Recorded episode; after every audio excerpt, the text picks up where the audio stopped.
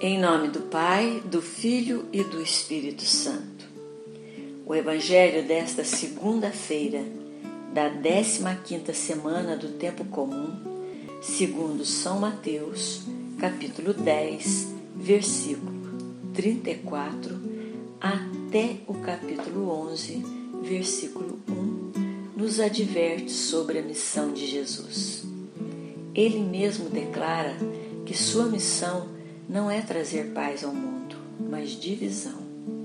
Ser transparente nas ações requer coragem.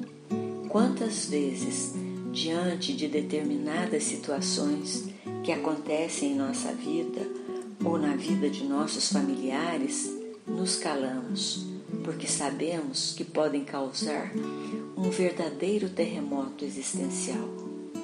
Jesus, ao contrário, nos revela que quem se dispõe a segui-lo encontrará muitos dissabores, mesmo afirmando que não veio trazer a paz, nós sabemos que Jesus é o portador da paz. Ouçamos. Não penseis que eu vim trazer a paz à terra. Não vim trazer a paz, mas sim a espada. Com efeito, eu vim causar divisão. Filho contra seu pai, a filha contra sua mãe, a nora contra sua sogra. E assim os inimigos do homem serão os próprios familiares. Quem ama pai ou mãe mais do que a mim, não é digno de mim. E quem ama filho ou filha mais do que a mim, não é digno de mim. Quem não toma a tua cruz e não me segue, não é digno de mim. Quem buscar sua vida a perderá, e quem perder a sua vida por causa de mim a encontrará. Quem vos receber, recebe a mim, e quem me recebe, recebe aquele que me enviou. Quem receber um profeta, por ele ser profeta, terá uma recompensa de profeta. Receber um justo, por ele ser justo, terá uma recompensa de justo. E quem der apenas um copo de água fresca a um desses pequenos, por ser meu discípulo, em verdade vos digo, não perderá a sua recompensa. Depois que concluiu essas instruções aos doze discípulos, Jesus partiu dali, a fim de ensinar e anunciar nas cidades da região. O Evangelho de hoje nos causa uma certa estranheza, porque as palavras de Jesus parecem muito duras e até humanamente difíceis de ser compreendidas por virem de sua boca. Antes de mais nada, precisamos compreender essas declarações à luz do seu contexto não vim trazer paz, mas espada. Essa expressão Jesus usou quando estava instruindo seus discípulos como se comportar na primeira missão em que eles estavam sendo enviados. Os primeiros versículos deste capítulo diz que nesta primeira missão os discípulos deveriam viajar como missionários pelas cidades da Galileia como ovelhas em meio de lobos. Eles teriam que lidar com as mais diversas reações por parte das pessoas. Alguns iriam recebê-los bem, mas outros iriam rejeitá-los. Eles, assim como ele, seriam considerados inimigos e bandidos.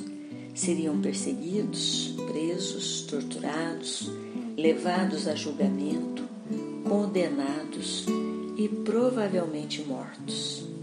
É nesse contexto que Jesus disse que não veio trazer a paz à terra, mas espada.